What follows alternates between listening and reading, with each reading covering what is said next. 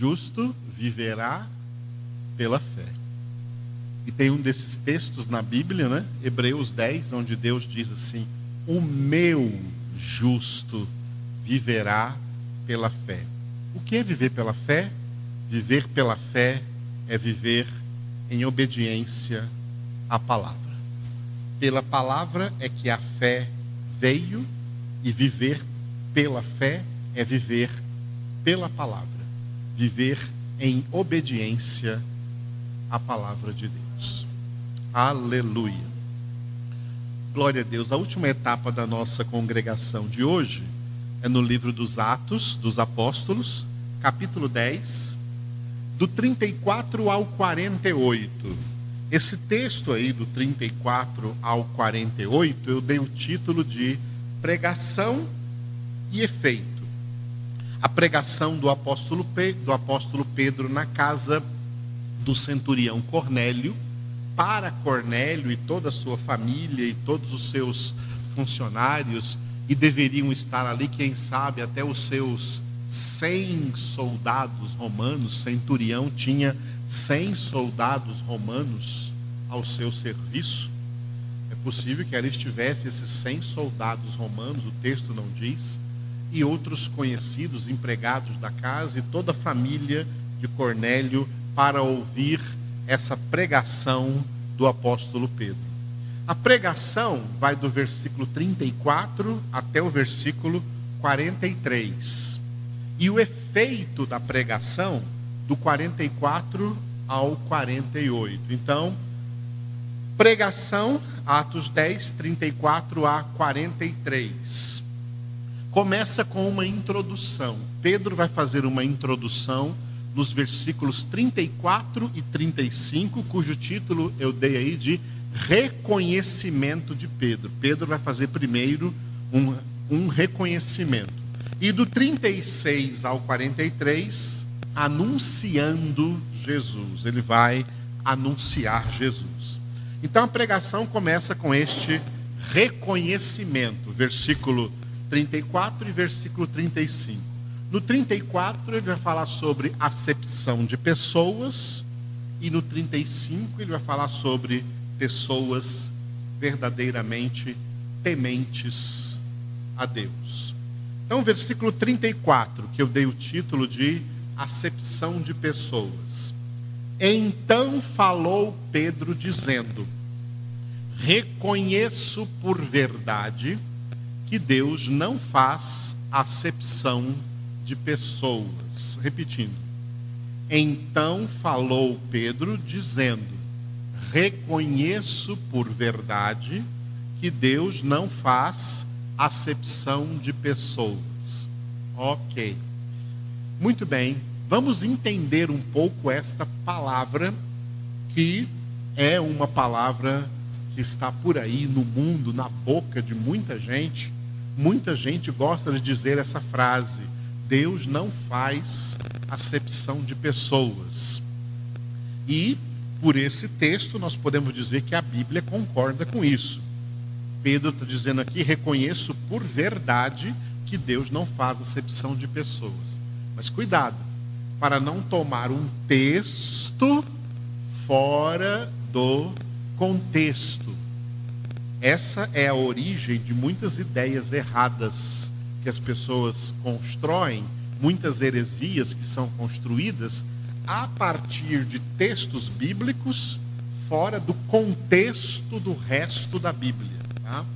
Nós temos que colocar esta expressão, Deus não faz acepção de pessoas, em todo o contexto bíblico, para entender em que contexto Pedro está dizendo isso.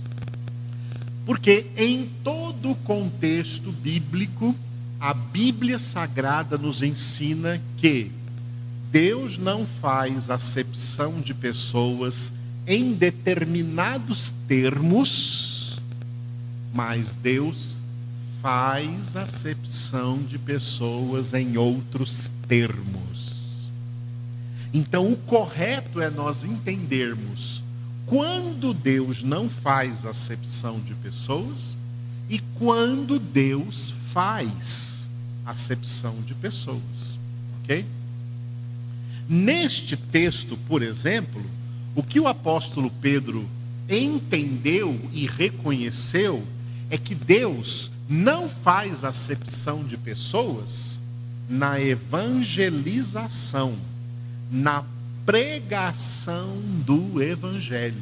E por isso é que ele veio e entrou aí na casa de pessoas que não eram judeus, pessoas que eram romanos, e para pregar para eles o evangelho. Então, pre... na pregação do evangelho é uma situação em que Deus não faz acepção de pessoas. Por quê? O que foi que Jesus falou em, em Marcos capítulo 16, versículo 15? Ele falou assim, ó, indo, ele não disse ide, ele disse indo, indo por todo o mundo, pregai o evangelho a quem? A toda criatura. Olha aí. Na pregação do evangelho não pode haver acepção de pessoas. Deus não faz acepção de pessoas na pregação do evangelho. O evangelho é para pregar para todos indiscriminadamente, tá? Indiscriminadamente. OK? Aí Deus não faz acepção de pessoas. Aonde mais Deus não faz acepção de pessoas? No próprio livro dos Atos dos Apóstolos, quando o apóstolo Paulo estava pregando em Atenas, na antiga capital da Grécia, em Atenas, Paulo disse lá muitas coisas sobre isso. Deus não faz acepção de pessoas em que? Ele pregou lá em Atenas assim, ó, Atos 17, você vai ler isso. Deus, a todos dá vida, respiração e tudo mais. Nele vivemos, nos movemos e existimos. A quem Deus dá vida? A todos. Deus dá vida a todos. Indiscriminadamente. Jesus também falou de elementos aonde Deus não faz acepção de pessoas. Quando Jesus disse assim, ó, o vosso Pai celestial, ele faz o seu sol nascer sobre justos e injustos. Faz chover sobre justos e injustos. Não há acepção de pessoas nessas bênçãos naturais de Deus sobre toda a terra, é para todo mundo. Deus não faz acepção de pessoas. Mas existem outros elementos em que Deus faz acepção de pessoas. Tá? E um deles, muito forte, um dos mais fortes elementos aonde Deus não só faz acepção de pessoas, mas ó, já fez acepção de pessoas antes da fundação do mundo, antes que qualquer pessoa, que qualquer ser humano existisse. O elemento mais forte é onde Deus faz acepção de pessoas é na obra da salvação. Na obra da salvação, Deus faz sim, de acordo com todo o contexto da Bíblia Sagrada, Deus faz acepção de pessoas. Por quê? Porque a obra da salvação não é para todos. O plano da salvação nunca teve a intenção de salvar todo mundo, nunca teve o propósito de salvar todo mundo. Por quê?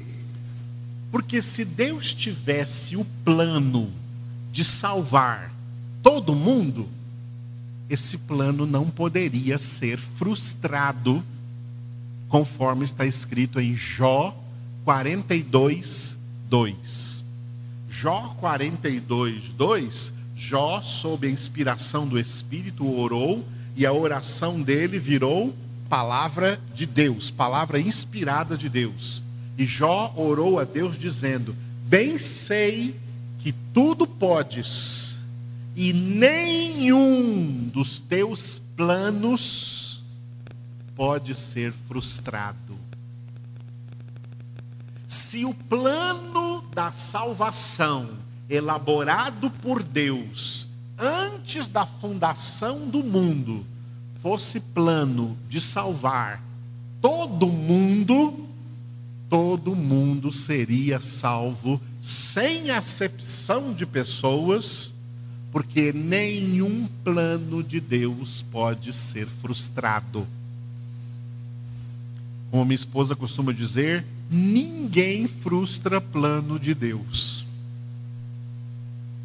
O diabo não frustra plano de Deus, os demônios não frustram planos de Deus, a humanidade não frustra planos de Deus, o pecado não frustra planos de Deus, nada frustra planos de Deus. O que Deus planeja acontece. Porque para acontecer, ele mesmo é quem age pessoalmente na realização desses, dos seus planos. E como eu já citei hoje, Isaías 43, 13, ele disse: Ele disse, agindo eu, quem impedirá? Deus é quem age na realização dos seus planos. Deus não terceiriza a realização dos seus planos para outros. Deus não faz planos para outros realizarem, não. Deus faz planos que Ele mesmo, pessoalmente, realiza. E é por isso que todos os planos de Deus acontecem, se realizam plenamente e não são frustrados. Portanto, se Deus tivesse planejado a salvação para salvar todo mundo, sem acepção de pessoas, todo mundo seria salvo de qualquer maneira. Mas isso não é assim. Inclusive, os salvos, de acordo com o contexto da palavra de Deus, os salmos não são não são nem a metade dos seres humanos, nem a maioria dos seres humanos. Os salvos são uma minoria de seres humanos, uma minoria chamada na Bíblia de remanescente fiel, uma minoria chamada pelo próprio Jesus em Mateus 22, 14, de poucos escolhidos. Muitos são chamados, mas poucos os escolhidos. No plano da salvação, Deus não vislumbrou quantidade de gente. Tem gente que fica vislumbrando aí quantidade de gente, dizendo que Deus quer ganhar o Brasil, que Deus quer ganhar as nações. Deus não quer, isso é mentira. Estão colocando palavra na boca de Deus. Ele não quer ganhar esse povo todo, não. A maioria do povo de todas as épocas não vão para a salvação, a maioria do povo de todas as épocas vão para a justa condenação. Quer fazer uma base numérica? Vou dar dois exemplos. Primeiro exemplo, o dilúvio. Toda uma civilização morreu afogada nas águas do dilúvio e Deus salvou na arca só uma família, a família de Noé, oito pessoas. Noé com a sua esposa, seus três filhos, suas três noras. Os únicos. A arca era bem grande, dava para encher de gente, mas Deus preferiu encher de bichos. Enche essa arca de animais, porque homens serão só você. Só você, Noé e sua família. Só você e sua casa. Mais ninguém. Todos os demais foram condenados naquele que foi o primeiro juízo universal. Tá? O dilúvio foi o primeiro juízo universal que atingiu toda a civilização que vivia na terra naquela época e todos foram mortos dentro da arca, só foram salvos oito pessoas. É assim a obra da salvação.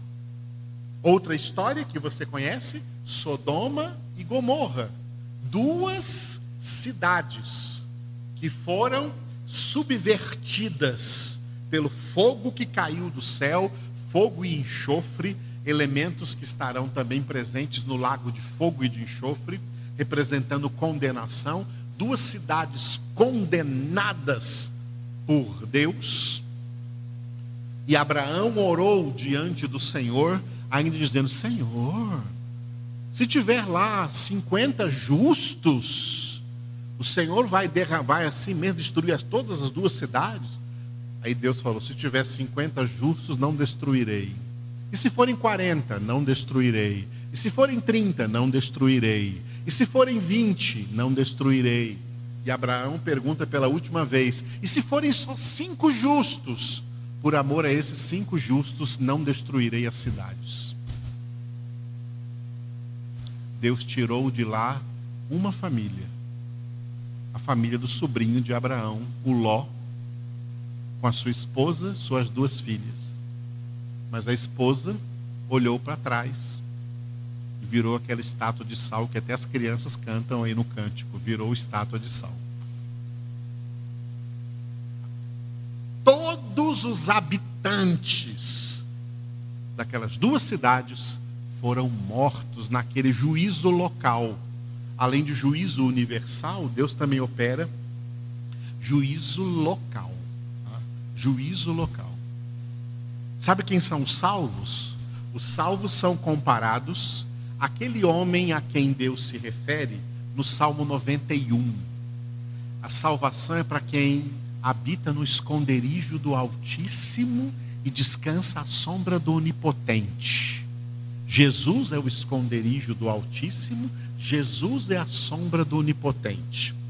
E aí no versículo 7 do Salmo 91, Deus diz para esse homem aí, que habita no esconderijo do Altíssimo, na sombra do Onipotente, Deus diz, diz para ele assim: ó, mil caiam ao teu lado, dez mil à tua direita, tu não serás atingido.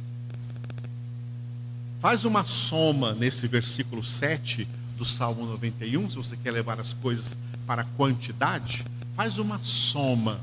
E nessa soma você vai ver mil caiam ao teu lado, mil. Dez mil à tua direita, né? onze mil. Correto? Isso mesmo? Onze mil. E tu que não serás atingido, um. Onze mil e um. Sabe quem são esses onze mil e um aí? Nesses onze mil e um aí, não estão incluídos as pessoas do mundo que nunca se convertem fora todo mundo que não se convertem, esses 11 mil e um são crentes. De 11 mil e um crentes, 10 mil se desviam para a esquerda. O que é desviar para a esquerda? É desviar para o legalismo. Mil, desculpa. Mil, mil caem à tua esquerda, são os que se desviam para o legalismo. E 10 mil à tua direita são os que se desviam para o liberalismo, achando que pode fazer o que quiser nesse mundo porque é de Jesus. Não, Senhor. Um, tu que permaneces no caminho, não se desvia do caminho, nem para a esquerda, nem para a direita, mas permanece no caminho, percorrendo a carreira que está proposta olhando firmemente para o Autor e Consumador da fé, Jesus, tu não serás atingido. É claro que esses números não são um número exato, isso aqui não é uma ciência exata. São números para nos dar uma ideia de que Deus na salvação não está preocupado com não está preocupado com quantidade. Deus não se preocupa com quantidade na salvação. Deus visa qualidade. E essa qualidade se chama santidade. Por isso que sem santificação ninguém verá o Senhor. E é por isso que de 11 mil e um crentes, um é salvo porque 11 mil se desviam.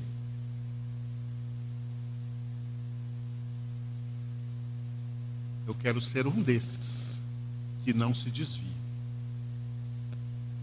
Você quer ser um desses que não se desvia?